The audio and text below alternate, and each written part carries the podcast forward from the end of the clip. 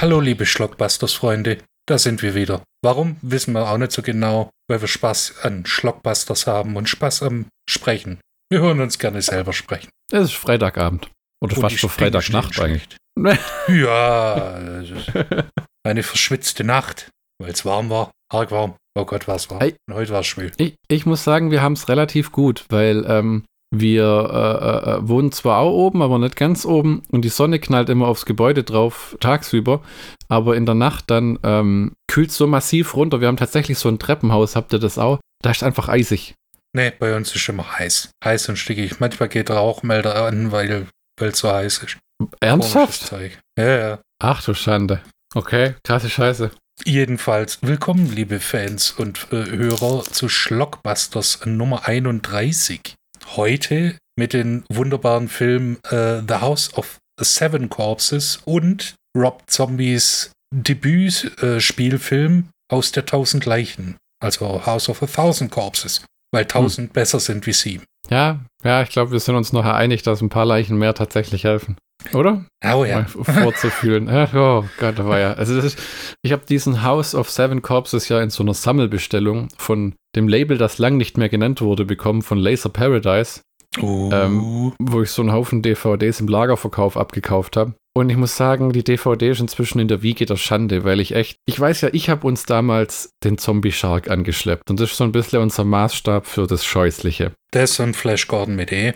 dieses House of Seven Corpses war nochmal irgendwie eine andere Art von furchtbar. Einfach nur, das, das war so ein typischer, diesen John Carradine, diesen Schauspieler, diesen na markanten Namen, den haben sie da so reingedanny Trejoed.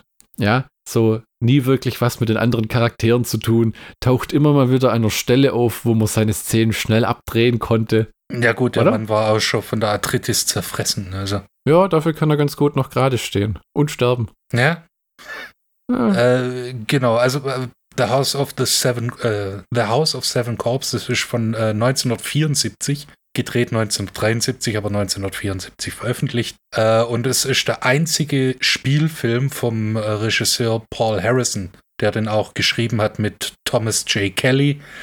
Der wiederum hat, äh, äh, war Produzent bei dem Streifen. Ha. Ähm, ich finde aber die Story gar nicht so blöd. Also ähm, tatsächlich hat man die dann später auch bei Halloween Acht, Resurrection. Ja, diese Genau, Idee mit dem, wir drehen, einen wir drehen einen Film im Film, gell? Ja, Das, das fand ich ehrlich gesagt auch nicht übel, dieses, ähm, auch wie das umgesetzt wurde. Und ich finde es immer geckig. Ich habe da letztes Jahr mit meiner Frau, gestern haben wir ähm, Dirty Harry 2, Magnum Force heißt das Ding, glaube Mhm. ich, angeguckt. Und mir gefällt's, wenn du so die Städte von damals, das alte San Francisco mit den breiten amerikanischen Autos und diesen riesigen Straßen.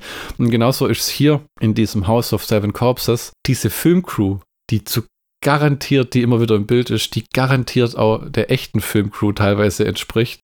Und die gleiche Technik, die sie für den Film wirklich verwendet haben. Ja, ja. Und dann siehst du halt auch beim Ton den Tonmann immer vor so einem alten Nagras sitzen, so einem uralten Tonrekorder, der wirklich so viele Kabelschalter und, und Rädchen hat, dass du denkst, fuck. Was Ja, was damals der Arme waren's dem noch- denn- Toningenieure, ne? ja, ja, wobei der auch so irgendwie auf eine Bierkiste eine umgedrehte seinen Tonmischerle stellt, ein Kabel rein und sagt, also, bringen wir es hinter uns. War es für dich auch gut? Ja, es war für mich Bombe. der Spruch immer. Was man House of Seven Corpses lassen muss, wäre das hier eine YouTube-Show mit Video, wir hätten ein paar Bombenclips von Sprüchen, wo du dir, wenn du das anguckst, echt denkst, okay.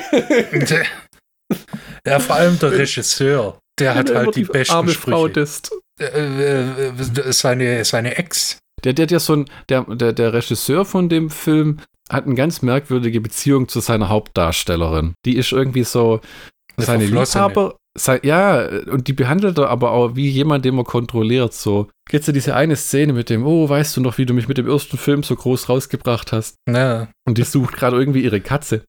Und dann, ja. äh, dann, dann sind sie schon am Knutschen und werden ganz sentimental. Und dann meint, dann meint, will er mit ihr ins Bett gehen und dann meint sie, ich muss nur kurz die Katze holen. Und dann Geh doch mit so- deinem Kater ins Bett. wie so ein eingeschnapptes Kind, ja, und dann duft, duftet er davon, dann haut er ab. Mhm. Und die, die so, halt, warte doch, wo du denkst, wow, was für ein Arschloch. Also, äh, weil das ist ja so ein Psychospielchen, ne? Der sagt zu der nachher auch mal, äh, äh, ich bin gespannt, wo du hingehst. Wahrscheinlich landest du auf dem Strich, denn in Hollywood brauchen sie in der Regel Schauspielerinnen und keine abgehalfterten Models. Richtig ja, bitterböse. Ja, und so eine, so eine, äh, so eine Hassliebe zur ganzen Crew. So Ja, von ja. wegen, ja, jetzt macht mal euren Scheiß normal und dann, wenn sie es fertig haben, gut, das war gut. Doch, doch. Ja. Das Schöne ist auch, die wichtigste Regieanweisung dieses Regisseurs ist mehrfach, pass auf, dass du beim Laufen nicht dumm aussiehst. pass, auf, pass auf, dass es dich nicht auf die Fresse haut. Lauter so Zeug, wo du dir denkst, uh, meine Güte, du, äh, äh, also. Sterben ist leicht, Leben ist schwierig. Und dann gibt es immer wieder so komische Ansprachen von einem so einem Schauspielkollegen von ihr, gell? Ja, der Besoffene. Also ähm, zum Cast, wir haben als Regisseur Eric Hartman äh, John Ireland, der äh, eine Oscar-Nominierung hatte, Hm. allerdings 1949. Also das, der gehörte damals schon zum alten Schlag. Hm. Dann äh, Faith äh, Domergue, das war ihr letzter veröffentlichter Film. Also die hat danach noch einen Film gedreht, der äh, auch 74 rauskommen ist. Aber der Film wurde ja 73 gedreht und 74 äh, rausgebracht. Deshalb ist das eine ihrer letzten Rollen. Dann Mhm. John Carradine als Edgar Price. Weißt du, Nicht wie alt der Vincent. damals war, der Typ? Äh, John Carradine, 68. Okay, wow, dafür sieht er alt aus. Ja. Aber Also- äh, der Witz ist, das sah 20 Jahre später immer noch so aus. Ah, okay. Äh, wobei man muss sagen, es gibt auch Leute wie zum Beispiel Boris Karloff, der sah ja schon wirklich dann später richtig steinalt aus. Also so, gut, der hat da auch in den 30ern und so, glaube ich, angefangen. Äh, Früher noch. Echt? Hm, okay. Und äh, John Carradine ist auch Baujahr äh, 1906, glaube ich. Hat der Mann irgendwas mit David Carradine zu tun? Ist das dasselbe Das Clan irgendwie? Das ist der Vater. Ach, tatsächlich. das, oh. das ist der Begründer des Carradine-Clans. und Der weißt Vater du, wie von John, Keith, David und dem anderen.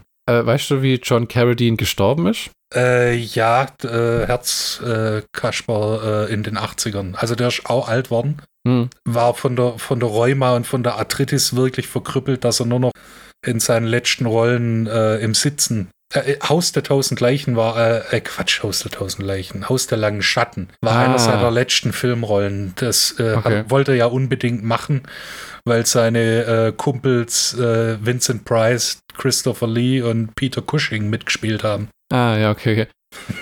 Also dann ist er wenigstens weit ab von einem Kleiderschrank gestorben. Das ist doch eine noble Sache. Ja, ja.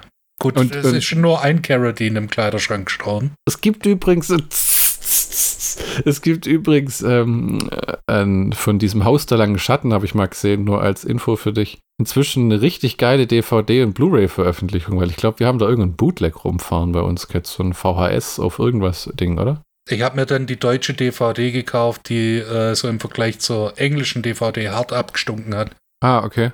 Seitdem suche ich noch nach der äh, nach einer vernünftigen Veröffentlichung. Es gibt sogar eine Blu-ray in Deutschland inzwischen. Muss mal gucken. Bräuchte ich glaub- einen Blu-ray-Player. Ja. Es kostet, es kostet ja auch nichts. Es kostet ja nicht mehr die Welt. Kaufst dir einfach eine PlayStation 4. Ja, super. Dann kannst du gleich die neuen Doom-Spiele spielen. Dann muss ich mir erst mal PlayStation 4. Ah, das, das ist alles mit Kosten verbunden, sagt man. Der DVD-Player von früher, der läuft immer noch. Nee, da habe ich mittlerweile einen dritten. den dritten tatsächlich sogar schon. Ja, ja. Wahnsinn. Ich dachte, es wäre erst der zweite. Zuerst meinen ersten, dann den, wo ich von dir bekommen habe, Hm. der codefrei war und dann habe ich mir nochmal einen codefreien geleistet, Ah. damit ich meine US-Importe Ja, damit, auf DVD angucken kann. Damit habe ich ja auch schon gekämpft, weil ich viel über so Playstation angucke und da kannst du halt nichts freischalten. Deswegen habe ich da jetzt äh, meiner Frau ihren DVD-Player tatsächlich codefrei geschalten. Was auch ein interessantes Erlebnis war, weil du dann wieder durch diese monströse HD-Klotze und dann hast du diesen DVD-Player, hast du das auch schon den, rausgefunden, du musst echt die Bildeinstellungen für den DVD-Player nochmal fein abstimmen, dass das nicht aussieht wie Grütze auf diesen HD-Fernsehern. Das war bei Ja. meiner Röhrenglotze einfacher. Mein äh, DVD-Player ist so billig, der macht es von alleine. Ah, okay. Nee, nee, ich weiß, ich meine ich mein am Fernseher selber. Nee, das äh, funktioniert alles witzigerweise. Ah, okay. Ja, ja, Ich verstehe nicht warum, ich akzeptiere es einfach. Ja, äh, Wie no, so viele questions, Dinge. no questions asked. asked. Oh Gott, das war furchtbar. Äh, Äh, Äh, zu was anderem Furchtbarem. Ähm, äh, Im Story. House of Seven Corpses. ja, oder was davon, was es davon in den Film geschafft hat. Also, ähm, es sei mal verraten, es gibt, äh, der Bodycount liegt bei 14, wenn man es genau nimmt. Ja, das passiert alles in den letzten fünf Minuten gefühlt. Ja, ja, also die, äh, die ersten sieben äh, äh, Bodycounts werden schon im Vorspann verwurstet, du dann äh, zähl, äh, guckst du dann an und zählst mit. Eins, zwei, drei, vier, fünf, sechs, sieben. Okay, dann haben wir die sieben, sieben Leichen, um die es in dem Scheißfilm geht. Da hatte ich so ein Und- bisschen äh, so äh, Erinnerungen an Army of the Dead, wo so diese Clipshow am Anfang kam. Weißt du? Dieser alte Trick, wo du im Schnitt nur irgendwas baust oder nachdrehst und reinstopfst, dass du sagst, wir schaffen es nicht ganz, die Aufmerksamkeit der Leute am Anfang einzufangen. Wir müssen da noch irgendwas kredenzen. Ja, gut, das hat dann äh, Rob Zombie dann später in Haus der Tausend Leichen auch gemacht. Das ist wohl wahr, ja. Das ist wohl wahr. Aber Haus der Tausend Leichen, da hat er ja auch gesagt, er ist mit dem Film so unzufrieden inzwischen. Er, er, er weiß, er hat inzwischen so ein Kult-Following, aber er äh, sieht nur Fehler und Probleme. Er hat ja buchstäblich gesagt, Szenen hat er einfach im Schnitt nicht zusammenbekommen, weil er hatte, wie die die Landstraße runterfahren mit dem Auto und dann sind sie an der Tanke, aber er hatte keine Aufnahmen, wie das scheiß Auto an der Tankstelle anhält.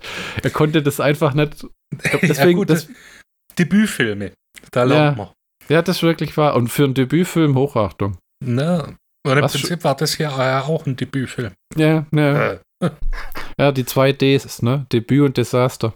Na, ja, wobei, also äh, tatsächlich die äh, erste, sagen wir mal, also der Film geht 90 Minuten Ja. und äh, du hast 45 Minuten bis äh, 60 Minuten lang im Prinzip nur diese, ähm, diese Filmcrew, die versucht, ihren äh, Film äh, da äh, runterzureißen und hast dann wenig Horror, aber viel Grusel. Also das ist so ein klassischer Gruselfilm, würde ich jetzt Hm. mal sagen. Äh, Wenn du den als Horrorfilm bezeichnest, äh, wäre das wahrscheinlich eine Mogelpackung. Am Anfang hatte ich so leichte Hammer-Horror-Vibes mit dem Satan, Satan. Äh, Das, das war das Erste, was ich mir aufgeschrieben hat. Äh, der gute alte 70er Jahre Okkultismus.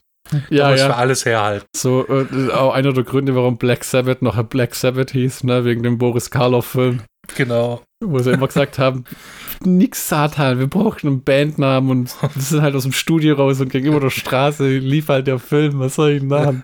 Und das hat sich ja dann auch gut verkauft. Ja, ja. Mit, dem, mit dem ganzen äh, okkulten äh, ähm, Coverdesign und Scheißdreck. Ja, ja. sind sie dann, dann auch gut gefahren und äh, Hammer Horror auch. Ja. Äh, aber das äh, hat sich dann, wenn dann plötzlich einer äh, relativ aggressiv Cut schreit, Ich lieb's ja, wenn es das so, äh, ähm, es gibt's in vielen Filmen, auch heute noch, so, es soll wirken wie eine Szene, die eigentlich gerade gedreht wird, ist aber schon geschnitten mit Soundeffekten unterlegt und alles so, okay.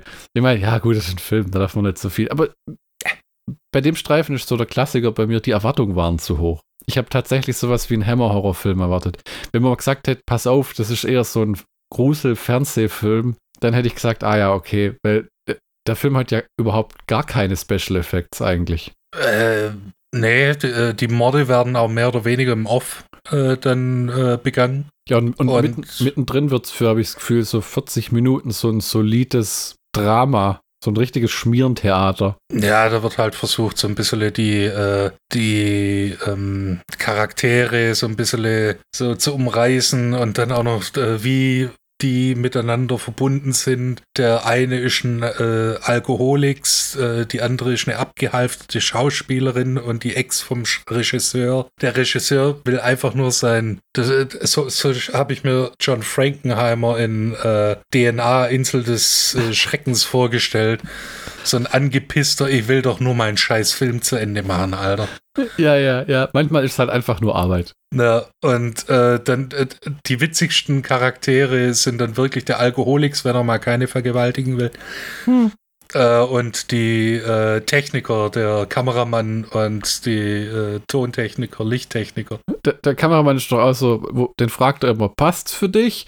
Und der so mehr oder weniger jedes Mal, ja, ja, mir doch scheißegal. Wunderbar. Aber die Sprüche, die der dieser Schauspielerin an den Kopf wirft, Ja, das ist schon hart am äh, psychischen, äh, äh, äh, psychological abuse. da, da habe ich auch, paar Mal gedacht, also mein absoluter Favorit war beim Schminken. Erst fängt die Frau ein Couple mit ihrem Make-up-Artist an und haut dem eine. Dann kommt der Regisseur ins Bild und meint, lass dich nicht wieder so zukleistern, dann siehst du aus wie eine Nutte und wir drehen hier kein Porno. Und läuft einfach davon, das ist so die Motivation, die er denen morgens mitgibt. Jetzt und dann hängt als Zuschauer deine Kinnlade aber auch weit unten, Alter. Dann denkst du so, wow. Okay. Krass, das war die 70er. Und äh, tatsächlich meandert das, äh, der ganze Film so eine Stunde lang vor sich hin. Ja, wirklich. Und äh, du hast zwar so Gruseleinlagen, aber die reißen es dann auch nicht. Also, das sind wir wahrscheinlich als Publikum so ein bisschen verwöhnt. Ja, ja. So 1974 so. äh, hätte ich schon gedacht, oh, John Carradine, es, ist der es, Böse. War da der Exorzist schon draußen? Ich glaube, gell? Äh, entweder, also das Buch auf jeden Fall. Beim Film weil, bin ich mir nicht so sicher. Ja, beim Film ich mir auch nicht. Aber danach war es halt eigentlich vorbei mit dem Trash-Horror, weil man gesehen hat, was man mit ein bisschen. Das ist jetzt auch kein Special Effects geladener Film, ja. Die schwebt am Ende über dem Bild, im Buch, aber ansonsten geht es um Stimmung, düstere Sets, äh, enge Kulissen, gute Mucke, Schauspieler, die wissen, was sie tun. Ja. Mir hat gefallen, dass die Frau, die den Satan anruft, dann anfängt, wie jemand, der äh, bei der Impfhotline nicht durchkommt, ähm, unter anderem auch zum Tetragrammaton betet. Da habe ich kurz gedacht, was? Tetrapack, was? Und dann habe ich angefangen, das nachzulesen. Und während ich es nachgelesen habe, habe ich das Interesse verloren. Das ist mir auch noch nicht so oft passiert. Irgendwie Satan und Hebräisch und was auch immer. Äh, ja, schlimmer noch, Tibetanisch. Oh, Jesus. Das tibetanische Buch der Toten. Ist dir aufgefallen, dass der Film äh, bei Freitag der 13. hast du ja dieses Kit, Kit, Kit, Kit, Kat, Kat, Kat, Kat. Ja, ja. Ich will meinen, das habe ich ja auch mal gehört. Ja, äh, wenn der äh, Zombie durch die Gegend schlurgt. Ja, ja, ja, ja. Ich glaube, das haben sie bei späteren Freitag der 13. Filme rausgelassen, aber im ersten ist das irgendwie so ein Ding. Ne. Ja. ja. das ist, wurde hier quasi initiiert. Und dann gibt es natürlich diese, äh, das hübsche junge Blondchen mit ihrem, mit ihrem Freund, das, äh, die da auch mitspielt und das als Startbrett sieht und ah, Herr, äh, Herr Regisseur, wie stirbt man? Ich bin noch nie gestorben. Und dann der Spruch, sterbe ist leicht, das Leben ist schwierig. Herrlich, oder? Aber so, so richtige Kalendersprüche ab und zu werden da rausgerissen, du. Ja, äh, dieser, die, ihr Freund, dieser, äh, das war, glaubt der David, der äh, dann in diesem tibetanischen Buch der Toten äh, rumschmökert und sagt, ach, das können wir verwenden. Ja, ja, ja dann, dann, dann guckt er dann an, äh, baust mit ein. Ja, es, es, ist so, wie man sich richtig, so stelle ich mir die Dreharbeiten von einem Trash-Film vor. Alles so auf dem Sprung, mach mal kurz hier und da. Aber wenn die nachher draußen drehen, das sieht aus, wie wenn sie kurz alles rausgetragen hätten. Dass die da jetzt irgendwie Schienen verlegen müssen oder so, aber halt der Tonmischer Ach, steht Quatsch. irgendwie auf einer Sprudelkiste oder sowas. Ja, ja. Es ist so die 70er, so war es halt. Noch ein guter Spruch des Regisseurs zu, einem, zu dem Alkoholiker. Hast du heute schon was getrunken? Nein, ich trinke nie während der Arbeit. Solltest du aber, dann wirkst du natürlicher. Lustig, lustigerweise ist das eine richtig akkurate Darstellung von diesem Arschloch-Image, das manche Regisseure immer noch haben. Joss, We Joss Whedon hat mir das gerade nachgesagt.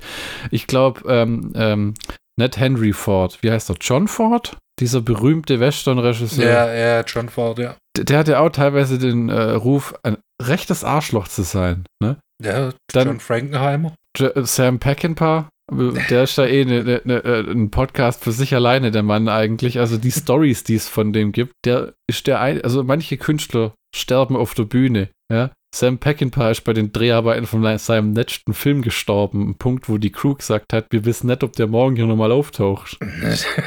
Überraschung. Ich habe übrigens in dem ganzen Gruselhaus einen echt schönen roten Teppich verlegt. Das hat mir gefallen. Es macht einfach was her, so ein dunkelroter Teppich und dann so Holzwände. Ja gut, dann brauchst du aber auch hohe Wände, damit das Ganze so ein bisschen imposanter aussieht. Ja, und du musst wenn, halt. Wenn du das in deinem Flur machst, dann sieht es so ein bisschen verloren aus, weißt du? Das sieht halt aus, wie, wie wenn jemand in, Wohn, in ein normales Wohnhaus einen Puff reingebaut hätte. Was ja nicht was Schlechtes sein muss.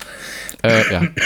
genau. Ähm, dann äh, der erste Kill ist übrigens die Katze von äh, Faith äh, Domergue, wo ich mir dachte, wer bringt seine, äh, seine Katze ins Set? Das muss ja für das Tier auch stressig wie Sau sein. Ja, du, wobei ich war beruflich diese Woche im Flughafen, wo Und da haben, hab ich, haben sie Hunde in diesen riesen Käfigen rumgekarrt, um die dann in, Flug, in Flugzeuge reinzuladen. Da gab es einen Flughafenangestellten, der hat einfach so eine Dogge, die in so einem riesen Käfig saß, durch die Gegend geschoben und das arme Viech wusste nicht, wie ihm geschieht. Also manchen Leuten ist das gerade scheißegal. Jedenfalls, äh, die Katze wird zerteilt. Wobei, nicht raus, äh, wobei man nicht rauskriegt, äh, wer die zerteilt hat. Die ist halt tot. Ja, man unterstellt es aber fleißig. Ja, äh, dem John Carradine. Ich, äh, wie würdest du reagieren, wenn du jemanden findest, der einen Grabstein für das Viech meißelt? Okay. Und außerdem ist John, John Carradine, der war schon Dracula, also muss er der Böse sein. Oh, Schande. Und äh, wie es halt so ist, wenn man aus dem tibetanischen Buch der Toten liest, beschwört man halt mal so einen Zombie.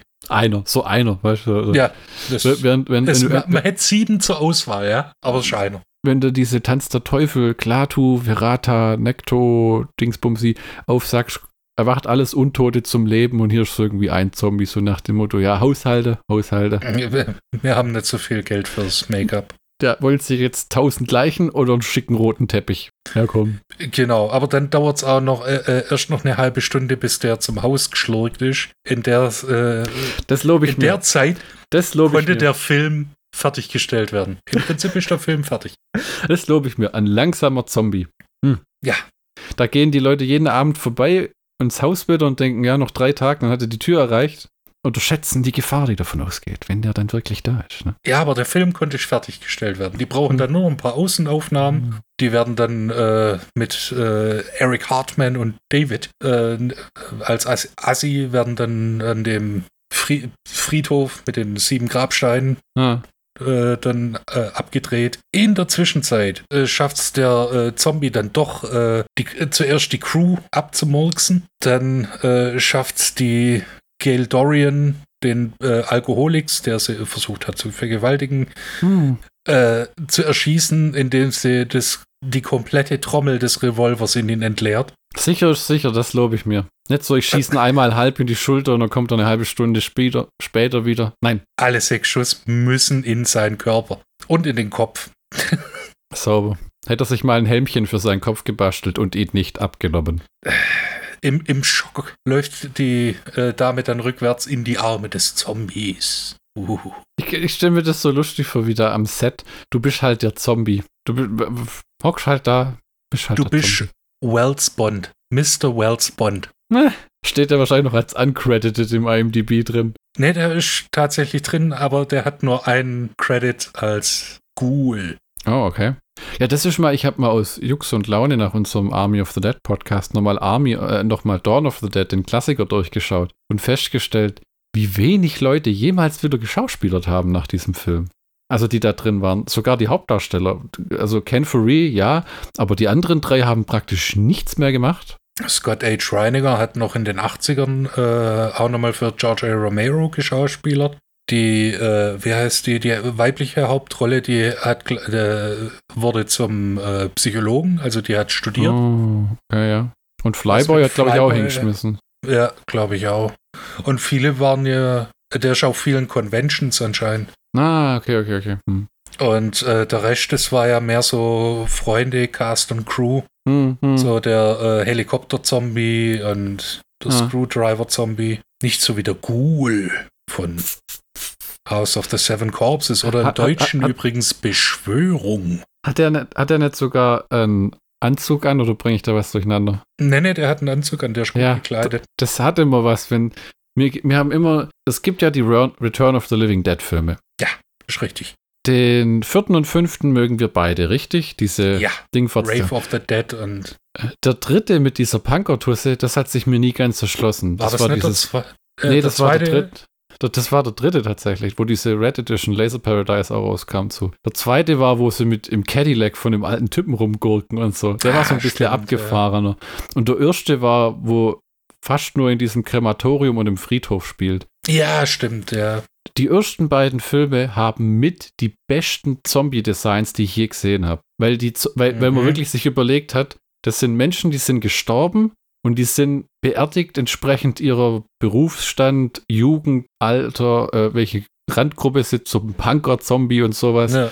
Das ist ja das, bei Dawn of the Dead haben sie einfach alle lila angemalt. Gut, hat auch seinen eigenen Charme. Aber äh, ähm, zum Beispiel hier der Typ im Anzug, das fand ich auch klasse. Das fand ich besser als die meisten Zombies in Army of the Dead, wo sie, wo sie alles so künstlich hindesignt haben. Lieber Ja, ein gescheiter Zombie als die ganze Army. Das, ähm, also man kann sich, man kann sich nicht beschweren, dass die äh, sich beim Zo äh, Ghoul-Make-up, das ist ja kein Zombie, sondern ein Ghoul, ähm, dass sie sich da keine Mühe gegeben haben. Also das sieht wirklich gut aus. Der sieht auch aus, als ob der schon länger ähm, Saftet. äh, ja, allerdings halt, der kommt nicht aus dem Sarg, sondern halt direkt aus der Erde, wie es bei manchen Zombie-Filmen halt so ist. Hm. Und dann kommt dieser, der einzige, also die äh, hübsche Blonde, die äh, hat es ja alles gehört, geht, kommt aus der Dusche, äh, nur im Handtuch äh, bekleidet und äh, findet dann diese Gail Dorian, diese äh, alternde Schauspielerin, erhängt im Zimmer, im Flur, keine Ahnung. Sie findet sie halt erhängt und wird dann ohnmächtig. Und dann wird das Ganze ein bisschen blöd. Weil auf, äh, auf äh, ich hätte jetzt fast gesagt, auf dem Flughafen, auf dem Friedhof verhält sich dann dieser David komisch äh, und äh, will den äh, Regisseur um die Ecke bringen. Der findet dann eine Grabplatte, wo dann David draufsteht.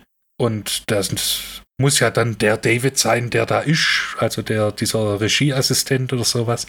Erschließt sich mir nicht so ganz.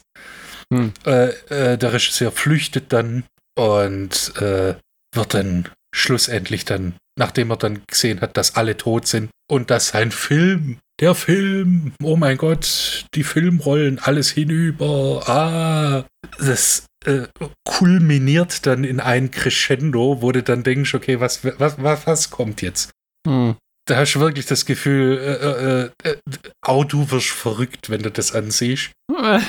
Weil alles ist, alles ist viel. Es wird hell, es wird laut, es wird bla und dann ist plötzlich weiß. Und äh, dieser David ist dann plötzlich auch ein Ghoul, weiß der Teufel warum. Und äh, im Bach treibt dann seine Freundin, offensichtlich tot. Der äh, nimmt sie dann aus dem Wasser und äh, geht dann zurück zu seinem Grab. Anscheinend seinem Grab, weil er plötzlich ein Ghoul ist. Es erschließt sich mir nicht so ganz. Das klingt wie der Schauspieler, der dann eigentlich gespielt hat, nicht mehr auftaucht und wir mussten das irgendwie zu Ende bringen und scheiß drauf. Äh, das, das, das sieht auch so aus, dass die, äh, dass die Drehbuchschreiber dann gesagt haben, oh fuck, wie enden wir das jetzt? So Hm. mit dem Regisseur, das wäre eigentlich ein perfektes Ende gewesen. Also wenn sie da Schluss gemacht hätten, hätte ich gesagt, okay, kann ich akzeptieren. Aber nein, da müssen jetzt noch drei oder vier Minuten dran geklatscht werden Hm. mit einem ganz, ganz komischen Twist. Ganz, ganz komisch. Also es gibt tatsächlich irgendwo da draußen im Universum eine amerikanische DVD mit einem Audiokommentar vom Pro Originalproduzenten, der vielleicht etwas, der, der vielleicht etwas Licht in die Situation bringt, weil der Film wirkt wie so ein klassisches Ding, da war eine Idee da, die auch die aber zu äh, 75 Prozent durchgezogen wurde. dem Film aber dann abhanden gekommen ist, so ein bisschen. Ja, wo sie dann denkt haben, oh fuck, ich habe jetzt keinen Bock, die ganzen Logiklöcher zu stopfen. Wie machen Ja, wir das jetzt? Ich meine, was einfacher gewesen wäre, wenn man irgendwie dem Zuschauer mal erklärt, was das Ende von dem Filmfilm hätte sein sollen und dann endet der Film wie der Film im Film plötzlich und du denkst so, ah, okay, und dann versuchen irgendwie die Schauspieler das Ende zu überlisten, das sie ja schon kennen. Also wenn du diese Dreharbeiten nicht so lang rausziehst in dem Film, sondern das nach einer Dreiviertelstunde beendest und denkst, Moment mal, irgendwie leben wir jetzt in dem Film, den wir gedreht haben. Weißt du, so ein bisschen wie, da gibt es Ja. so, so, dann müssen sie noch ein anderes Ende drehen, damit sie nicht draufgehen oder irgend sowas. Da gibt es irgendeinen ein, ein, eine Horror, einen Horrorfilm, wo das auch so läuft, wo, wo es um ein, äh, vielleicht war es sogar was von Stephen King, einer schreibt was und das wird dann Realität und er merkt, dass er das beeinflussen kann. Ja, war das, ja, ja. Das ja. war aber nicht der Dark Half, glaube ich. Da Dark Half. Äh, die dunkle Seite, das war es, glaube ich, nicht. Wo ja, der, das, doch, das war sowas ähnliches, wo dieser Killer-Autor in seinem Buch dann lebendig wird und seine eigentliche, eigene Familie anfängt zu verfolgen. Ich habe das nie gesehen, ich habe nur das Buch gelesen. Es ist, ja, es ist, irgendwie ja. sowas. Es wäre auf jeden Fall besser wie das Ende von dem Film. ja, es ist, es, es krepiert so ein bisschen in den letzten paar Metern. Und auch dieses Aufbauen über eine Stunde, die ganze Chemie zwischen den Leuten darstellen und dann wird es in der letzten halben Stunde, okay, da kommt der Zombie, der ist tot, der ist tot, der ist tot, der ist tot und der ist dann plötzlich auch ein Zombie Ja, und tötet der- dann den. Der Film hat keine vernünftige Struktur in den Akten, muss man sagen. So dieser Teil mit dem Charaktere einführen, Handlung aufbauen, Handlung voranbringen und dann äh, Conclusion oder Showdown hm, gibt es da nicht wirklich. Das dümpelt so ein bisschen vor sich hin. Ja, Deswegen, also der, wie, der nimmt sich echt äh, ein Drittel lang Zeit, da passiert gar nichts. Ah. Außer eine versuchte Vergewaltigung und eine zerteilte Katze, die ja. dann auch nicht mehr irgendwie eine Rolle spielt. Und, und die versuchte Vergewaltigung, muss man sagen, ist eine Filmszene, die die drehen. Nee, nee, nee, nee, nee. Nicht? Nee, das ist äh, nachts, äh, wo die Frau gerade nach ihrer Katze sucht. Ach, stimmt, da knutscht er die so halber an und dann vertreibt der, der, der Regisseur, der das Licht anmacht, diesen Typen, glaube ich, gell? Genau. Der dann wie Dracula davon huscht. Und als er den nächsten Arsch an der Backe. Die Männer in dem Film sind alle irgendwie so Wichser. Muss man ja, mal ganz meine, der, der Regisseur äh, ist halt äh, so ein kleiner Despot, der Alkoholik ist auch so ein abgehalfterter Schauspieler. Und dieser David, den kannst du auch nichts machen lassen. Ja. Weil er ja ein Ghoul ist, anscheinend. Oder auch nicht, keine Ahnung. Ja, ich denke, wir können relativ schnell das Ding abschließen, gell? Äh, also mein persönlicher Schlockbusters-Count Jawohl. ist ein mittelmäßiger Gruselfilm, ah. der zwar seine Momente hat, aber nichts ist, was man sich tatsächlich immer wieder reinziehen könnte. Ja, wirklich. Die schauspielerischen. Leistungen, die sind okay. Die hm. Sprüche sind markig und äh, grenzwertig. Ja. In der heutigen Zeit auf jeden Fall. Äh, diese, die, die nicht gewollte psychische, äh, äh dieser, äh, die äh, psychische Nötigung ist so ein bisschen arg deplatziert heutzutage ist so diese, äh, ja gut, äh, das, das stimmt schon, das ist dieses alte Männer-Frauen-Bild, gell? Dieses, äh, du, auch so ein bisschen, du hast zu funktionieren und wenn nicht, dann gibt es so drei, vier Mittel, mit denen man dich unter Druck setzen kann. Ich kill deine Karriere, du bist sowieso nutzlos, sei froh, dass du mich überhaupt hast. Ja? Das sind so, das ist so klassischer Psychoterror. Und jetzt spuckt mich an, ich heiße Harvey Weinstein. Oh, böse. Naja, eigentlich nicht böse, sondern einfach nur wahr. Ja, ja also tatsächlich mittelmäßiger Film. Wenn man mhm. sich ansieht, hat man nichts gewonnen, aber auch nichts verloren. Ja, kein guter Bügelfilm, zu wenig Action. Hm. Ein paar gute Sprüche. Und einen hübschen Zombie. Ja, wahrlich, wahrlich. Der dann aber auch wenig zu bieten hat, außer ich schlurch jetzt eine halbe Stunde lang vom mhm. Friedhof zum Haus. Da äh. wirkt alle und dann ist gut. Ähm, diese. Episode 31 ist ja auch eine halbe Rob Zombie-Episode. Das heißt, das wäre unsere äh, ähm, ähm, ähm dritte Rob Zombie-Episode, vierte. Devil's Reject, dann Three from Hell und jetzt House of Thousand Corpses. Lords of Salem. Ah, stimmt, vier dann sogar. Ne? Das heißt, wie alle professionellen Filmkritiker haben wir zuerst den zweiten Teil besprochen, dann den dritten und jetzt fangen wir mit dem ersten an, damit die Leute auch Chronologie wissen, ist wichtig. Chronologie ist wichtig. Lustigerweise haben wir die Filme dann in der Reihenfolge besprochen, würde ich behaupten, wie sie uns am besten gefallen. Oder würdest du House of Southern Corpses noch vor Three from Hell schieben? Mir gefällt, gefällt Three from Hell besser, weil das ist der besser gemachte Film irgendwie. Ja, also äh, man merkt, dass Haus, äh, äh, Haus der Tausend Leichen, dass das das Debütwerk ist. Ja. Und dass das immer noch hart am Slasher-Genre ja. hängt. Ja, das ist, äh, äh, da die Lernkurve zwischen Three, Three from Hell und House of Thousand Corpses ist gigantisch.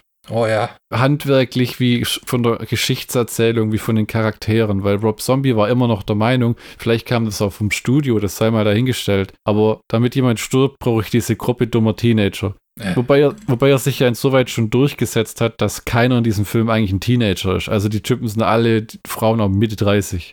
Der macht da, der, der, macht da kein Hehl draus. Es gibt es auch ganz oft, äh, zum Beispiel in Alien vs. Predator Requiem, der zweite Teil, wo sie so Highschool-Typis von so auch Mitte 30ern spielen lassen, wo du denkst, okay, das funktioniert jetzt gar nicht mehr. Ne? Das berühmteste Beispiel ist da ja immer, glaube ich, Grease, wo 40-jährige Teenager spielen. House of Thousand Corpses erstmal der Cast. Wir haben Sid Haig als Captain Spaulding zum ersten Mal. Hey. Wobei man sagen muss, der Captain Spaulding in dem Film hat später, finde ich, bedingt was mit dem hier zu tun. Das ist bei, also ich glaube bei allen Figuren so. Ja, das ist wirklich Außer wahr. Also, bei Baby. Hat ja Sherry Moon selber schon mal gesagt, dass wenn man bestimmte Charaktere aus dem Film genommen hätte und die dann in einen anderen Film verfrachtet hätte, wo sie schon nochmal anders drauf sind. Mir gefällt zum Beispiel auch Bill Mosley als Otis im Devil's Rejects oder Three from Hell viel, viel besser. Das ist ein ganz anderer ja. Charakter. Ja. Im Original House of Thousand Corpses merkt man, das ist viel näher dran als an Texas Chainsaw Massacre 2. Ja, ein Chop-Top. Ja, ja, ein völlig durchgeknallter Psychopath, der mit der von der Familie in dem Film auch so verehrt wird, wie so ein bisschen der Anführer. Mhm. Und der, ich bin nie klar gekommen mit, wie der aussieht. Der hat wasserstoffblond gebleichte Haare und dann hat er wasserstoffblond gebleichte Koteletten und das wächst in so äh, äh, in einem Haarschwall zusammen und hängt ihn dann vom Kopf runter. Nennen wir es Backenbart. Das sieht doch scheiße aus, oder? Mein Stil wär's nett. Wir haben Sherry Moon Zombie als Baby, Mhm. dann ähm, Karen Black als Mother Firefly, die dann für Devil's Rejects mehr Geld wollte und dann hat Rob Zombie gesagt, Dankeschön. Ryan Wilson, das ist wahrscheinlich jemand, den die meisten noch kennen, wenn sie Office mögen, als Bill Hutley. Das war, glaube ich, der, der Office-Typ, gell? Ryan Wilson. ja, ja, ja, ja. Dann haben wir noch äh, Walton Goggins als Steve Nash. Nette Anspielung. Mhm. Steve Nash. Ähm, wo ich immer vergesse, dass der Typ tatsächlich in dem Film ist. Weil das so der eine ist, er hat ja, Rob Zombie hat sich immer ganz speziell Schauspieler gesucht. Hier auch schon. Ne? Also äh, ähm, da gibt es so ein paar klassische alte Horrorschauspieler, die ich jetzt gar nicht genannt habe, wo die Namen mir auch nicht einfallen, die auch kurz danach gestorben sind. Der Kerl, mit dem sich äh, Captain Spaulding am Anfang in seiner Tankstelle, der betreibt in dem Film eine Tankstelle und dahinter ist so eine Art Horror-Achterbahn, mit, wo es um Serienmörder geht. Ja, so eine Geisterbahn. Ja, genau. Und der unterhält sich am Anfang auch mit so einem Schauspieler, was wohl auch so ein legendärer Horrorschauspieler war. Michael Ähm, J. ähm, Pollard. ah, du kennst den sogar. Ja. Und dann diesen einen Typ noch, diesen Grandpa bei der Familie. Äh, Dennis. Äh, Äh, was? Willis? Nee. Äh, Nee, ich bring's nicht mehr zusammen. Aber auch da die, die Anspielung, die Dinner-Szene, sehr schwer Dennis an Text. Fimple. Oh, oh, nicht schlecht, nicht schlecht. Ähm, In der Dinner-Szene, wo der dann auftritt, das ist auch sehr stark an Texas Chainsaw Massacre angelegt, mit dem, wo Otis dann diese Missgeburt im Glas mit runterbringt zum Essen. Also, es ist, ähm, wer den Film noch nie gesehen hat, und die Leute soll es ja geben, House of Thousand Corpses fängt recht linear an und wird immer abgedrehter. Bis zum Ende hin das Ganze eigentlich schon fast in so einer Art Science-Fiction-Fantasy ist, weil es so abgedreht ist, dass es kaum mehr in die Handlung vom Anfang reinpasst. Und auch keinen Spaß mehr macht. Ja, wirklich. Das ist so, äh, ähm, Devil's Rejects muss man sagen, sehr brutal die erste Dreiviertelstunde. Danach tolles Roadmovie. Three from Hell, durchgehend unterhaltsamer Film auf einem stabilen Gewaltniveau. House of Thousand Corpses Parkour. Ist- ist ein dreckiger, dreckiger Horrortrip, der irgendwann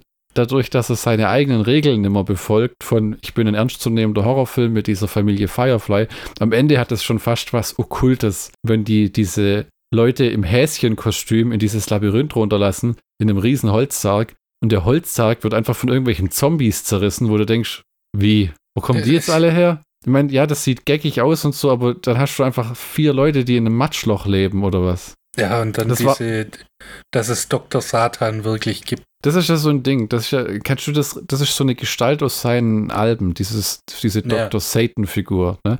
Mhm. Und ich weiß, es gibt auf der DVD auch Deleted Scenes, wo man den tatsächlich noch mehr sieht und wie der an Leuten rumoperiert und so Zeugs. Ne? Ja. Das haben sie dann irgendwie rausgeschnitten, weil er selber gemerkt hat, das funktioniert irgendwie nicht so richtig. ja, und weil äh, die MPAA gesagt hat, äh, Bisschen viel. weniger.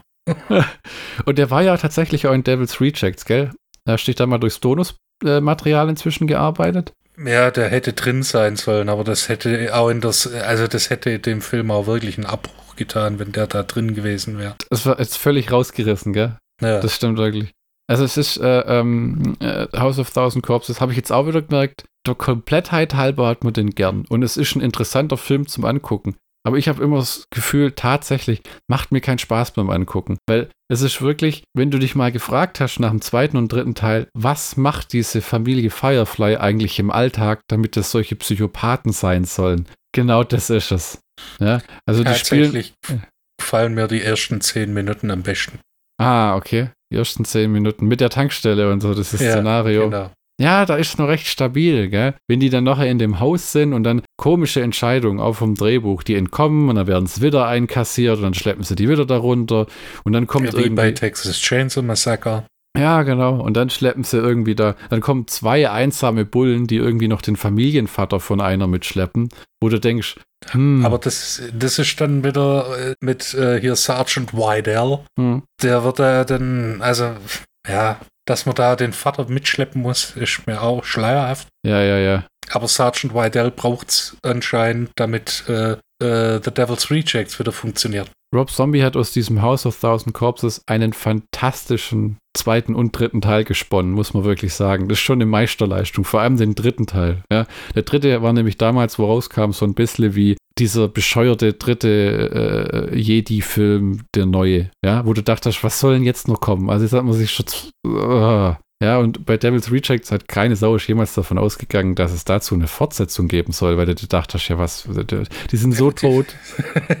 Töter als tot. Aber es war ein unterhaltsamer, es ist, aber es war ein unterhaltsamer Film. Und House of Thousand Corpses ist quasi der, der, der schwere Start eines lernenden Filmemachers, der ja irgendwie auch drei Jahre an diesem Ding rumgewurschtelt hat. Ja. Also ja. der Film wurde tatsächlich in 2000 gedreht und dann hat er x-mal umgeschnitten und gemacht und bei der MPA eingereicht und das Ganze habe ich im Keller nachgedreht. Dann hat, ja, dann, ich habe ja wirklich das Gefühl, weil wenn man das äh, Rob Zombie Trivia liest, ja, äh, steht drin, dass der 98 für Universal so eine Horror Maze organisiert hat, weil der ja auch äh, ähm, Alice Cooper ist eins von seiner Idole, seinen Idolen, mhm. der eine sehr ausgefallene Bühnenshow hat und Rob Zombies Bühnenshow ist eigentlich schon mir persönlich etwas zu viel des Gut. Ach, äh, äh, weil, es einfach nur noch eine große Kostümparty ist, gefühlt. Mit ähm, Industrial äh, Metal. Ja, ich möchte mein Industrial Metal politisch ernster. da muss zu einem äh, äh, vollgesoffenen Marilyn Manson, der mit einer äh, Spielzeugknarre ins Publikum ballert. Äh, worauf wollte ich jetzt eigentlich hinaus? Weiß man auch nicht. Darauf bin ich auch gespannt. Äh, äh, was habe ich jetzt gefragt? Industrial Metal zu viel. Äh, Horror Maze, Universal. Ah, genau. Und ich glaube, dass die gesagt haben, das am Anfang war ja Universal im Spiel, die das irgendwie an Lionsgate abverkauft haben. Mhm. Und ich glaube, die haben gesagt, hey, der hat das so toll gemacht mit den Kulissen und Zeug, lass den, gib dem doch mal ein bisschen Geld und lass den Film machen, da könnte Geld dahinter sein. ja. Weil das Horrorgenre war ja um 2000 rum eigentlich tot. So, was das wieder richtig angefeuert hat, waren diese Saw-Filme. Da ja, ging ja dann noch der Fates ab. Ja, ansonsten waren es halt Halloween-Fortsetzungen, Freitag ja, der 13. Fortsetzung. Da gab es ja gar nichts mehr in den 90ern. Da gab es ja nur einen Film von jeder Reihe. Das kam ja, alles wieder dann, nach 2000. diese, genau, und dann diese, äh, wann war Jason X? 2001. Ja, da ist recht, tatsächlich 2000. Ja. Also, aber es ist echt. 20. Äh. Ah, ah, ja, ach, du hast recht. Aber es ist wirklich durch die Gegend gekreucht und gefleucht. So die ältesten Franchise auf Freddy haben noch so einen rausgehumpelt. Wobei Nightmare on Elm Street 6 ein verdammt guter Film ist. Ist immer noch einer meiner Lieblings, oder mein Lieblings-Nightmare. Ja, ja, weil Alice Cooper mitspielt, verdammt. Ja, und du liebst diesen Spruch. You think I'm your daddy. daddy. Wrong. ähm, hier mal die Handlung zu Haus der tausend Leichen. Mary, Jerry, Dennis, Bill reisen durch das Land, um einen Reiseführer zu schreiben, so von Kuriositäten, so äh, Roadside Attractions. Als sie bei Captain Spauldings Museum of Monsters and Madmen Halt machen, zeigt ihnen dieser sein Museum in Form einer Geisterbahn. Fasziniert von ihrem Killer Dr. Satan, der ganz in der Nähe getötet wurde, lassen sich die vier den Weg erklären. Auf dem Weg dorthin lesen sie, sich, äh, lesen sie die Anhalterin Baby Firefly auf, welche sie vorher nach Hause bringen wollen. Eine Autopanne zwingt sie zur Übernachtung bei der seltsamen Familie, die eine Halloween-Party schmeißt und danach ganz andere Dinge mit den vier Teenagern vorhat. Also. Das ist ein Understatement, Alter. Äh, ja. Ich meine, was passiert diesen Leuten? Einem, einer wird in eine gottverdammte Meerjungfrau umverwurstet. Ja, Fischball. eine Meerjungfrau. ja, you know, because, before your friend came along, I was really stuck. Stuck! but when I got him, all things cleared up. I present you Fish Pie. Schande. Um, einer bekommt im Häschenkostüm äh, die Haut abgezogen, was wohl eins von Otis Markenzeichen ist. In jedem Film zieht er einem die Haut ab oder das Gesicht. Ja, ja, ja. Vielleicht hätte er mehr Metzger werden sollen. Nicht mein Fetisch, aber mein Gott.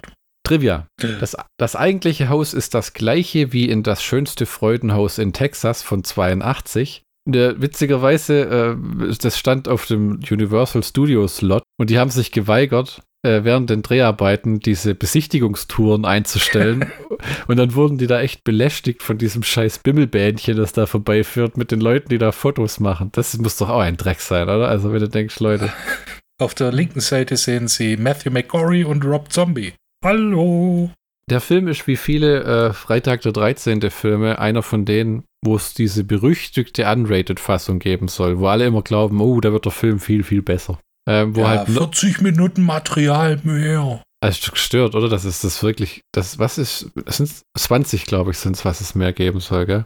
Äh, fast eine halbe Stunde, plus minus. Aber ganz ehrlich, wem dem der Film nicht schon brutal genug ist, der hat ein Rad ab. Also, äh, ich, ich, ich sag mal so, der Film wird äh, von Mainstream-Sitcoms äh, zitiert und an Land gezogen, wenn es äh, wirklich extrem werden soll. Es hm. gibt eine Big Bang Theory Folge.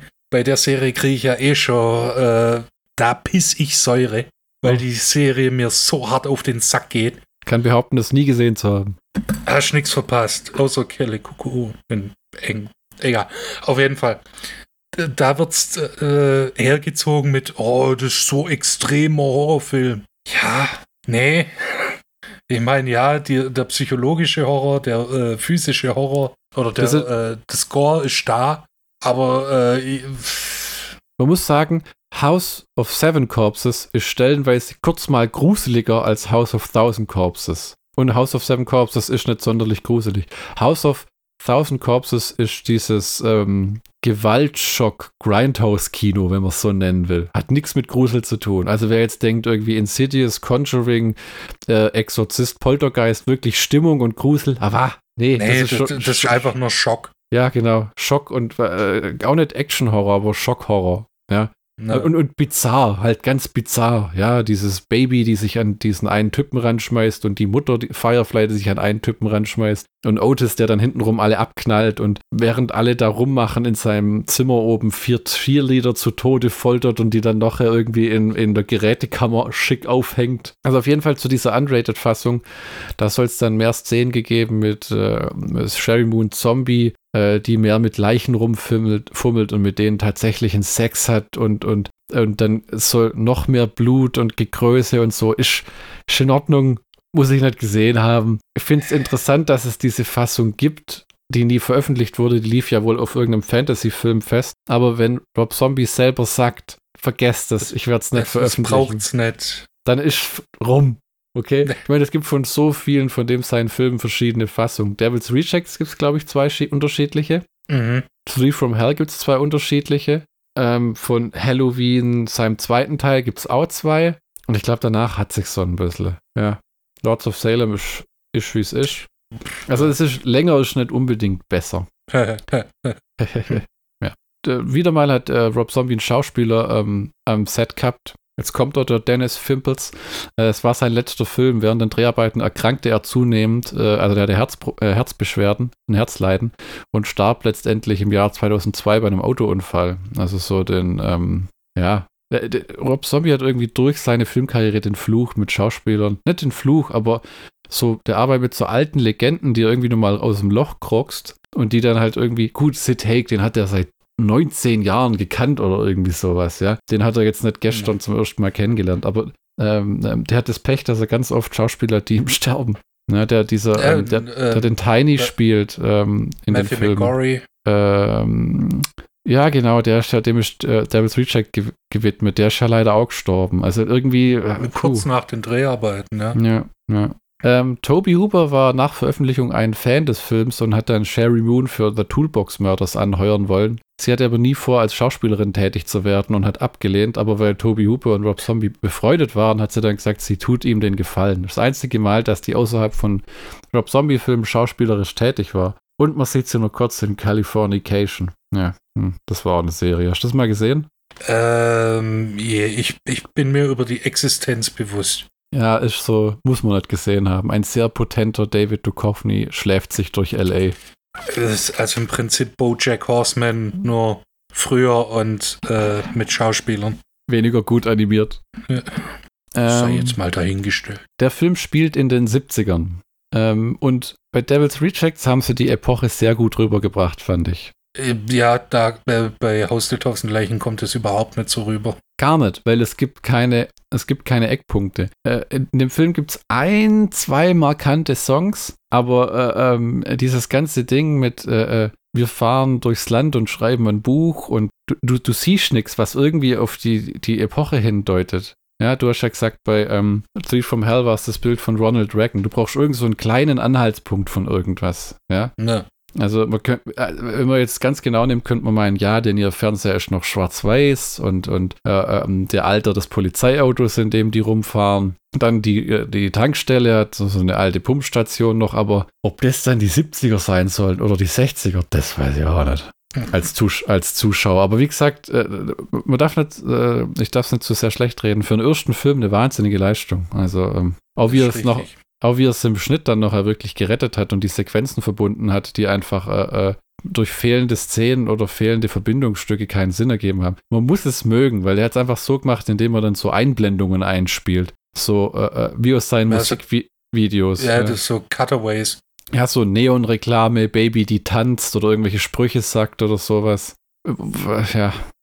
Oh, jetzt habe ich einen schicken, aufklärenden Artikel. Rob Zombie wurde als Mitglied der Band White Zombie berühmt, bevor er eine Solokarriere begann. Zombies Debütalbum Hellbilly Deluxe von 98 wurde von klassischen Horrorfilmen beeinflusst, eben wie seine Musikvideos zu Living Dead Girl und Super Beast. Das Album war ein kommerzieller Erfolg und verkaufte sich in den USA über drei Millionen Mal.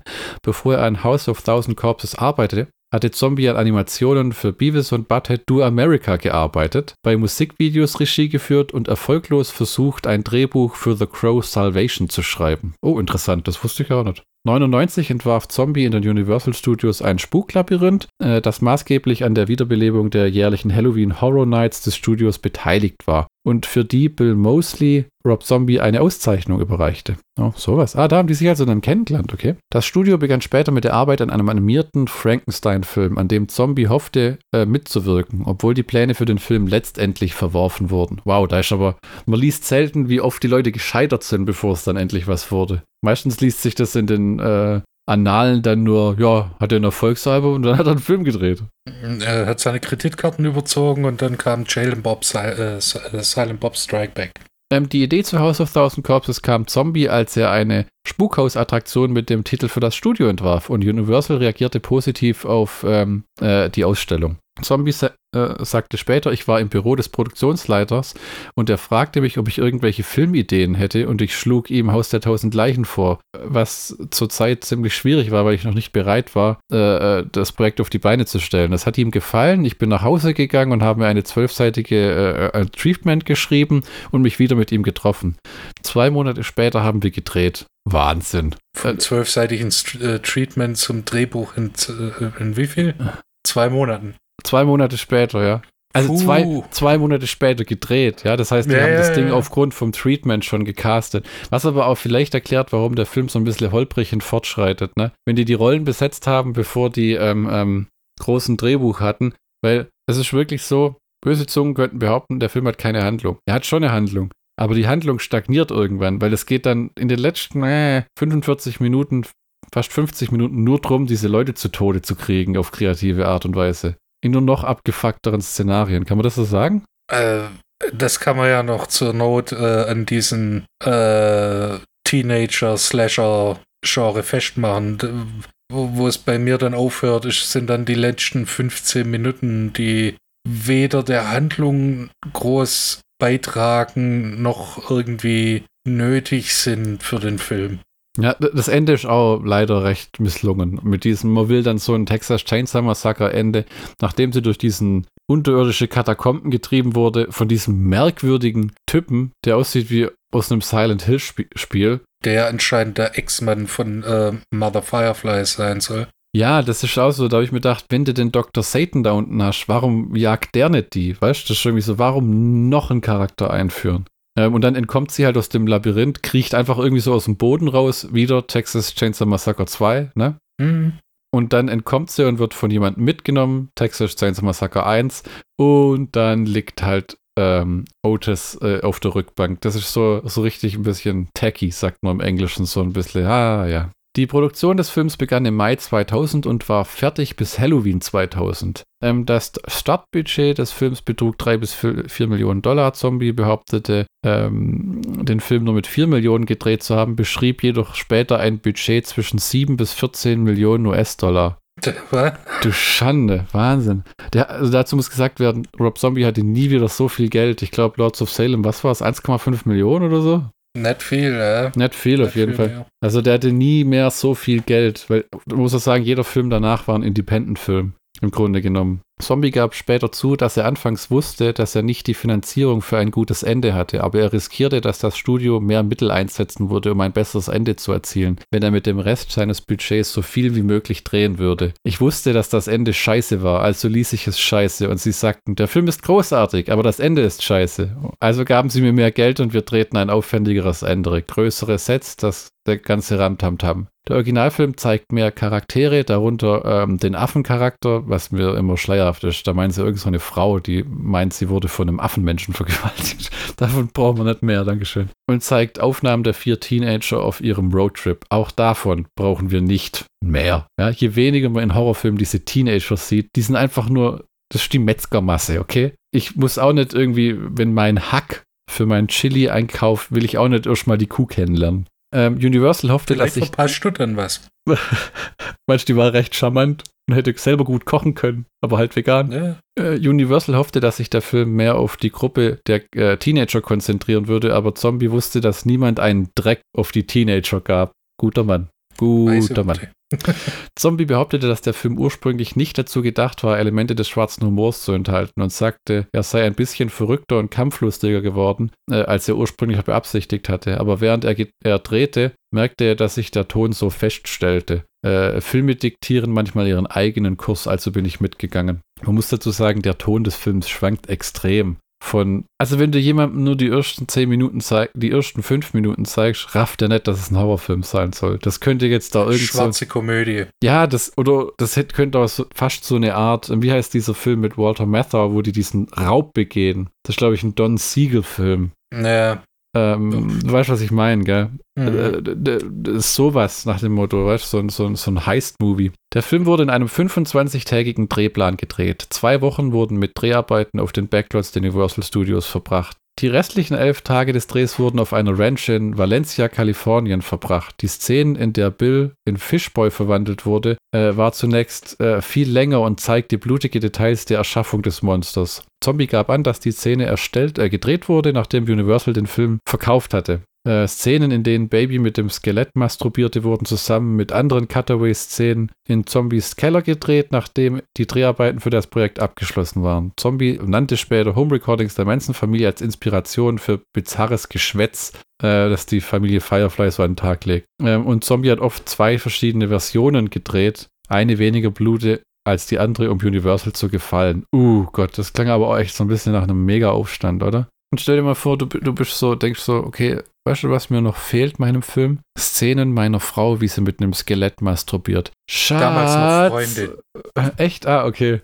Ja. Hättest du nachher was vor? Nö, wieso? Ähm, Ich hab da noch was, was mir nachdrehen müsst. komm doch mal mit in den Keller.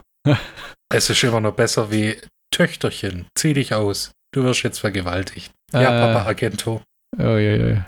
Bevor er zustimmte, den Film über Universal zu veröffentlichen, erzählte Zombie Berichten zufolge dem Studio äh, von der Natur des Filmes und sagte, ich war wirklich offen, als ich mit ihnen besprochen habe und sagte, dass ich einen Drive-In-Film machen will. Etwas sehr grobköniges, Böses und Seltsames. Die Produktion des Filmes wurde im Jahr 2000 abgeschlossen und sollte über Universal äh, äh, in den Vertrieb gehen. Das Studio fertigte einen Kinotrailer für den Film an, der in den Kinos und äh, vor der von Zombie erstellten Universal äh, Horror Show lief. Und äh, Zombie erhielt später einen Anruf für ein Treffen mit äh, Stacy Snyder, der Chefin von Universal, die, um ein, äh, die mit ihm sprechen wollte. Er hat befürchtet, dass sie schon irgendwelche Sachen noch nachdrehen lassen wollten, äh, aber es ging nur darum, dass sie Schiss hatten, dieses NC-17 zu bekommen, wo man in den USA nicht mehr Werbung machen darf, keine Trailer zeigen und das gibt's ja tatsächlich immer noch. Wobei inzwischen muss schon die Saw-Filme und auch noch Rambo 4 haben das so weit ausgereizt, also es ist fast unmöglich, den Gewaltrahmen zu sprengen, dass du noch Es ein sei denn, es sind NC-17 Sexszenen drin. ja, das ist wohl wahr. Er wollte es nicht umschneiden, dann hat das Studio den Film für mehrere Monate äh, auf Eis gelegt und dann haben sie das Ding letztendlich verkauft. Zombie machte später einen Deal mit MGM, um den Film zu veröffentlichen, wobei MGM eine Veröffentlichung für 2002 vorsah. Also das Ding lag wirklich erstmal dann nur ein Jahr rum. Aber irgendwie scheint er die Rechte bekommen zu haben. Trotzdem weigerte sich MCM später den Film äh, nach einer umstrittenen Bemerkung von Zombie zu veröffentlichen, der behauptete, die Firma würde keine Moral äh, zur Veröffentlichung an den Tag legen. Da habe ich gedacht, ist das ein Übersetzungsfehler, weil der Text kommt aus dem Englischen, aber der hat das wirklich so gesagt. Die haben sich einfach nicht gekümmert im Endeffekt. Und später wollte es dann selber veröffentlichen. Dann kam aber noch Lionsgate ins Spiel, ähm, die dann gerade in den Horrormarkt eingestiegen sind und dann ja mit den Saw-Filmen später auch explodiert sind. Worüber wir reden müssen bei dem Film ist, Sunfilm hat eine wundervolle DVD veröffentlicht. Im Endeffekt Oh haben, ja. sie, haben sie die Lionsgate DVD äh, auf, einfach auf den deutschen Markt geschmissen, aber das muss, dafür muss man auch loben, weil man sieht ja bei Three from Hell haben die äh, armen äh, Filmfans wie wir nur die Studiokanal R-Rated-Fassung des Films abbekommen. Hier haben wir erstmal die Unrated US-Kinofassung, die ja eigentlich R-Rated ist, bla bla bla. Aber wir haben die tollen animierten Menüs. Tatsächlich einer der aufwendigsten Menüs und einer der besten DVDs, die man haben kann. Also äh, nur noch die, also ich finde nur noch die äh, Monty Python äh, DVDs finde ich besser, weil die auch so abgefahrene, eigenständige äh, Menüs haben. Die, ich weiß nur, was mich beeindruckt hat, war das Menü von äh, Knights of the Holy Grail. Das war abgefahren. Das war jedes Mal anders, glaube ich auch, gell? Ja, genau. Ähm, Und äh, du wirst äh, bei äh, Haus der tausend Leichen wirst du erstmal von äh, Captain Spaulding begrüßt mit Haha, Scheiß ins Bett. Großartig. Und äh, jeder andere Menüpunkt wie selbst Audio-Settings äh, ist dann äh, hier Otis zum Beispiel oder äh, Ja. bei den Special Features ist, äh, ist Baby Firefly. ja, ja. Ist großartig. Das Einzige, was nervt bei den Special Features, Baby Firefly, die dann jedes Mal mit so einem Bye davonläuft und du wählst halt so 20 Unterpunkte an und denkst, ah, halt die Fresse.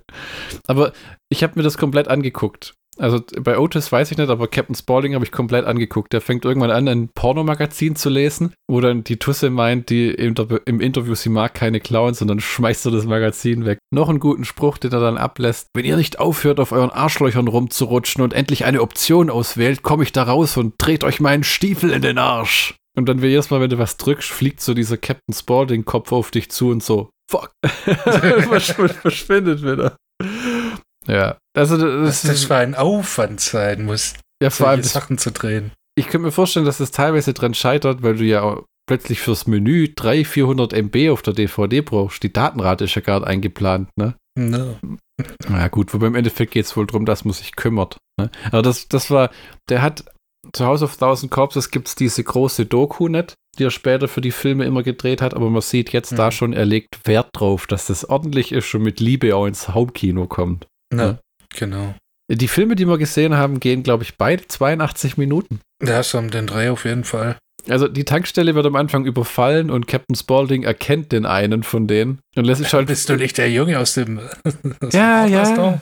Ja, ja, ja, äh, wie haben sie dich immer genannt? Dann wo, wo kommt so ein alter Spruch, gell? Ja, genau. und, und, und dann, die werden halt überwältigt, der eine kriegt eine Axt in die Fresse, der andere wird abgeknallt und dann fällt natürlich der, äh, der Spruch, Damn motherfucker got blood all over my best clown shoes. Und dann kommt der Soundtrack, den, den Rob Zombie selber singt. Und es ist einfach ein fantastischer Einstieg. Gottverdammt, hat dieser miese Wichser doch tatsächlich mein bestes Clownskostüm eingesaut. Und kommt dann nicht nur irgendwie so, and especially fuck you. Ja. Blam, blam, blam. Äh, Wenn er die, äh, wenn der eine Typ die Knarre in Captain Spauldings Gesicht äh, hält und der Hm. Dann einfach nur so, fuck your mother, fuck your sister. Und äh, dann können die die überwältigen, der schießt den an und äh, richtet den hin und dann, aber vor allem, fick dich. Das soll wohl eine Szene rausgekürzt worden sein, wo man sieht, wie der so eine Art Panik-Button drückt und dann kommt der Typ mit der Axt. Also das erklärt, wieso der plötzlich fertig mit einer Axt in einem Kostüm aus einem Raum rennt. Das habe ich nicht in Frage gestellt. Ich habe es Ich auch. Ich auch nicht. Vor allem, wenn du den Film schon mal gesehen hast, stellst du zweimal nicht in Frage. Weil du denkst, okay, das macht jetzt nur am meisten Sinn. Hm, Ich, ich, ist dir aufgefallen, dass Bill Mosley in dem Film eine Doppelrolle hat? Der spielt in einer Szene so ein, so ein der, der, Rob Zombie hat ganz viel so ähm, Nachrichten-Footage immer. Ah, In seinen Film. Und der spielt tatsächlich noch einen Nachrichtensprecher mit dem Namen Lance Brockwell. Good evening, this is Lance Brockwell and those, uh, these are the news. Bei 20 Minuten taucht dann eine sehr junge Sherry Moon Zombie auf. Und es gibt übrigens schon Parallele zu ähm, Three from Hell, witzigerweise. Also ich vermute mal, der hat sich die beiden Filme nochmal reinzogen, bevor er den dritten geschrieben hat. Da gibt es eine Szene, wo Sherry Moon sagt, ähm, You do whatever you need to do, there is no wrong. Weil später im Knast sagt die ja zu diesem Anhörungsausschuss, Mhm. ähm, I, I do what I gotta do. Baby bringt dann irgendwann diese Kids, die dieses Kuriositäten-Ding äh, ähm, schreiben, zurück ins Haus und dann werden sie nach und nach abgemurkst. Also an der Dinner-Szene geht es schon komisch zu, wobei ich das gar nicht mal handlungstechnisch richtig zusammenbringe. Ähm, Otis kommt Ja, dazu. Der, die werden gefangen genommen. Der, der Tiny sperrt irgendwie die eine noch in den Keller, lässt sie aber wieder gehen. Der eine wird Ja, zum zuerst äh, wird ja, äh, sind sie ja dort, weil ähm, ein Unbekannter das äh, Auto angeschossen hat äh, und die einen Platten haben. Und Da kommt dann raus, dass es äh, Otis war, der mit einer Schrotflinte die dann äh, geschossen hat und dass äh, der die dann ähm, der andere Bruder, wie heißt der? Oh, war ja, der mit den Abschleppwagen fährt. Ja, genau, dass der dann sich drum kümmert und ähm, deshalb äh, werden die zum Essen eingeladen und zur, äh, zur Show. Ja, oh Gott, da gibt es so eine Art Varieté, Varieté noch, gell? Mit Ja. Baby, die so Playback singt und irgendwelchen dreckigen Witzen. Ähm, Von, von Grandpa. ja, ist schon ein richtiger Horrortrip. Kann man gar nicht richtig beschreiben. Ach ja. Ja, bei mir hat es dann nämlich wirklich beim Notizen machen und angucken so ein bisschen aufgehört, weil die trennen die Gruppe von Teenagern nachher auf, gell? Zwei hocken bei Otis, ähm, eine ist im Keller und der eine ist ja tot. Mhm. Ich glaube, es sind vier Hansele gewesen. Ja, Zwei zwei Mädel, Typen, zwei Frauen. ja, der eine wird zu einem Fischjungen, der andere, das andere Mädle kommt, be bekommt, glaube ich, als, als Hase die Haut abgezogen. War das die oder war das der andere Typ? Der liegt noch einfach mal Äh, blutig da, da. Dem, dem anderen Typ wird, ähm, wird ähm, der Skalp abgeschnitten, also die Kopfhaut. Ja, genau. Und dann kommen die zwei Mädels in die Katakomben, oder? Ja, eine kommt zu Tiny Ja, genau. Und Der- die andere ist äh, bei Baby. Ah, stimmt, ich. okay, okay, okay.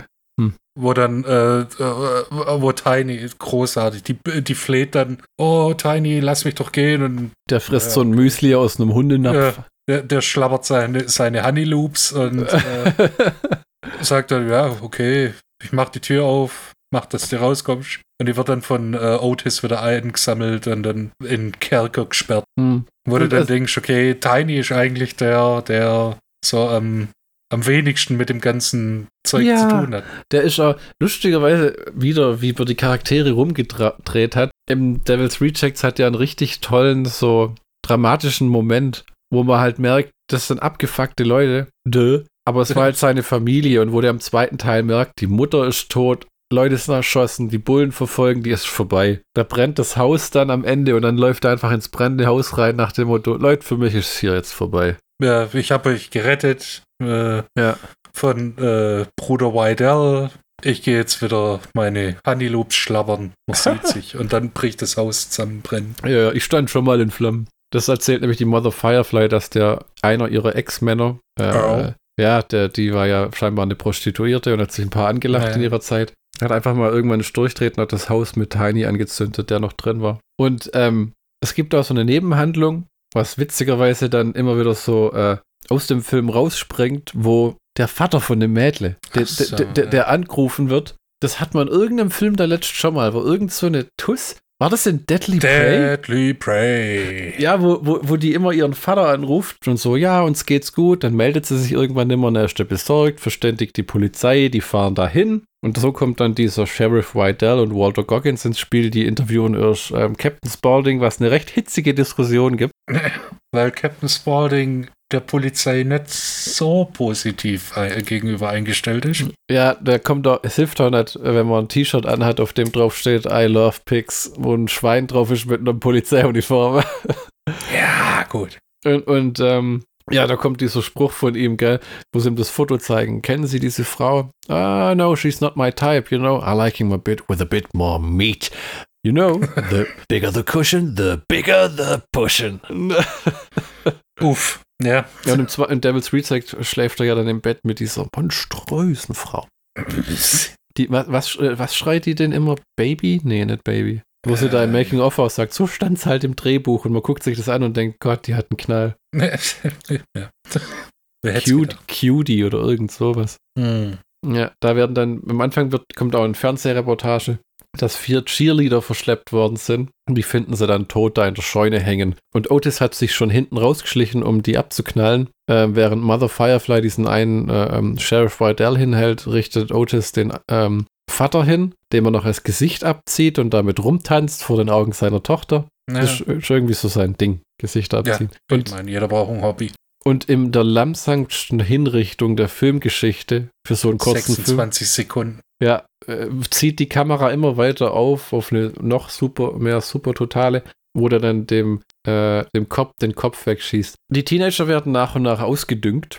Am Ende schmeißt man. Dazu sind sie verdammt nochmal da. Okay. Am Endeffekt schmeißt man sie in die Katakomben, wo das Ganze kurz mal wieder so zum Slasher-Film wird. Äh, ja, und äh, zu einem Rob Zombie-Video mutiert. Mhm. Mit diesen abgefahrenen Dr. Satan-Einblendungen, wo man immer das Gefühl hat bei dem Film, er hat nie richtig gewusst, was dieser Dr. Satan sein soll oder wie der da reinpasst. Also diese, am Anfang sind die ganz begeistert von dem und oh, wir müssen den finden und die Mädels sind total genervt. Aber so die Folklore ist nicht sonderlich mysteriös, mysteriös um den herum. Also da werden in dem Film andere Serienmörder vorgestellt, die irgendwie mehr Hintergrund und Verrücktheit haben. Ja, der hat halt Leute umgebracht, wurde hingerichtet, äh, an einem Baum gehängt und dann äh, ist er dann halt äh, am Tag später ist er verschwunden. Uiuiuiuiui. Die, dieser Dr. Satan, das ist so ein halb Zombie-Mutantenwesen an Drahtgestellen irgendwie. Ich habe dieselbe Figur mehrmals in äh, Nazi-Zombie-Army gesehen. Echt? Ja, in je, selbst in Wolfenstein ja, kommt das irgendwann stimmt. mal. Das stimmt, so, so, ein untoter äh, äh, äh, Chirurg oder sowas, ja, ja. Das gibt es tatsächlich ganz Fuck, oft. selbst bei Hellboy. In Hellboy ganz extrem sogar. Ja, ja, da ist so ein, mit Aufziehuhr und Sand und Nazi und was weiß ich. Ja, so ein Aufzieh-Nazi. Wir fassen zusammen den Schlockbusters-Count von House of Thousand Oh mein Corpses. Gott. Wer noch nie einen Rob Zombie-Film gesehen hat, soll, das ist nicht der beste Weg anzufangen. Ja, genau. Der sollte mal sanft mit äh, äh El Super Bisto reingleiten. und Mulche Donquisto. Und dann würde ich wirklich sagen, Devil's Rejects, weil wenn, wenn der einem dann gefällt, dann mag man auch die anderen Streifen. Und wenn man, ja. und wenn man dann, dann Three from Hell, Lords of Salem, die Halloween-Filme würde ich auch schon mal hinten anstellen. Und House of Thousand Corpses mal angucken, der Komplettheit halber. Ist auch ganz unterhaltsam mit Audiokommentar, wo er dann äh, ein bisschen ins Detail geht zu Sachen, die wir jetzt auch genannt haben. Aber es ist so einer dieser Filme, wo ich sogar so weit gehen müsste. DVD würde ich nicht nochmal kaufen. Du? Ja, aber auch nur, weil ich Komplettist bin. Also auch bei Musik. Okay. Ich kaufe mir auch das, das äh, miese Album. nur damit es mal gehört ist und damit man sagen kann, ja, ist scheiße. Okay. Wobei der Film ist ja nicht scheiße. Der ist, der ist für ein Erstlingswerk ist er, ist er tatsächlich gut. Äh, allerdings mir persönlich geht dieses äh, Teenager-Geschlachte so, äh, so nach Slasher-Manier auf den Sack. Mhm. Deshalb kann ich mir auch wenige äh, Halloween-Filme und wenige Freitag der 13. Filme angucken. Ja, das weiß ich nur. Ich habe dich damals zu Halloween 6 gezwungen. Der war ja noch okay weil ich so begeistert war. Dann hattest du allerdings das Pech, glaube ich. Du musstest andere Teile auch noch mit mir angucken. Ja, alle. Ich glaube, der dritte hast gemeint, oh, das war mal interessant, weil es was anderes war. Ja, tatsächlich. und Halloween 1, 2, 4, 5, 7, 8 und so weiter. Halloween 8 war auch ganz lustig, weil, äh, weil ich das noch nicht gesehen hatte, dieses äh, House of Seven Corpses. ja, das Szenario mit dem Webcam-Ding. Das war, ich, ich mag den tatsächlich auch. Den habe ich damals in der Lerche in Stuttgart gekauft. Oh. Ja, ja. Da war es ja aber schon im Arsch und schon in den Containern. Ja, a long, long time ago. Uff. Damit wären, wir wohl, damit wären wir wohl am Ende von Episode 31. Gottverdammt. Dem, dem Schluss von House of Seven Corpses und House of äh, a Thousand Corpses. Machen 900 äh, 93. oh Gott. Äh, 993 äh, Leichen den Film besser. Äh, anders. Gammeliger. Ja. nicht unbedingt besser, aber anders. Ja, genau. Genau, genau. Anders. Äh, man kann ja gar nicht sagen, welcher Film wirklich besser ist. Anders. Anders ist das große Wort des Tages, ne? Ist nicht so einfach wie bei den Off the Dead Filmen vom Snyder, wo man sagt, Dawn of the Dead, ja, Army of the Dead. Ja, sondern hier ist es eher so, wenn ich mir einen raussuchen müsste zum nochmal angucken, würde ich wahrscheinlich tatsächlich House of Seven Corpses nehmen. Und du? kommt auf meine Stimmung an. Ja, ja, so schwierig. Äh, Ich meine, wenn ich einen Rob Zombie Heaper habe, dann brauche ich Rob Zombie. ja, das ist wohl Ich die. meine, ich habe meine äh, Rob Zombie Sammlung ja ein bisschen aufgestockt so in letzter Zeit. Äh, Aber wenn ich einen Rob Zombie-Film äh, sehen möchte, guck mir den House of the Seven Corpses an, wäre ich so ein bisschen enttäuscht. Also man sieht bei House of Thousand Corpses schon, wo die Reise hingeht. Äh, ist wohl- aber niemand hätte tatsächlich erwartet, wie episch die Reise dann wird mit äh, The Devil's Rejects. es ist wohl Rob Zombie im komplett unverschnittenen Zustand. Wie reines Kokain. Also abgedrehter wie das ist später nie wieder geworden. Oder? Ja, ja, ja, doch, doch, darauf kann man sich einigen, doch. Und weil wir Rob Zombie generell mögen, geht's in der nächsten Folge 32 mit 31 weiter. Verdammt, das war nicht durchdacht. Ist so? Wir hätten äh, bei der 31. Folge 31 nehmen sollen. Jetzt haben Ja, wir bei der Ja, 32. da hätten wir vorher, drü da hätten wir vorher drüber reden können, ja. Ja, Aber jetzt da ist rum. mal wieder, ja, erstens, zweitens, da sieht man mal wieder, wie unglaublich konzeptioniert unser Schlockbusters Podcast Wir ist. sind halt sehr, zwei sehr spontane junge Männer. Jung. Mit. mittelalt. Nimm. Äh, Verwesung hat noch nicht eingesetzt, aber die Eierschale ist auch weit von uns entfernt. Ja, wir sind äh, im, im, in, in den trüben Gefilden der 30er. Nur nicht ganz in der Midlife-Crisis, aber wir kommen langsam dorthin. Und wir sparen schon für den Boxster. ja, Mann. Ähm, 31, der Rob Zombie-Film, der wohl am nächsten, abgesehen von den Halloween-Filmen, wirklich an einem Slasher-Film dran ist. Äh, mit, äh, wo ähm, Rob Zombie Richard Brake entdeckt, ne? Richtig. Und wir ihn entdeckt. In diesem Sinne, man darf gespannt sein und wir hören uns in der nächsten Folge. Tschüss. Auf Wiederhören.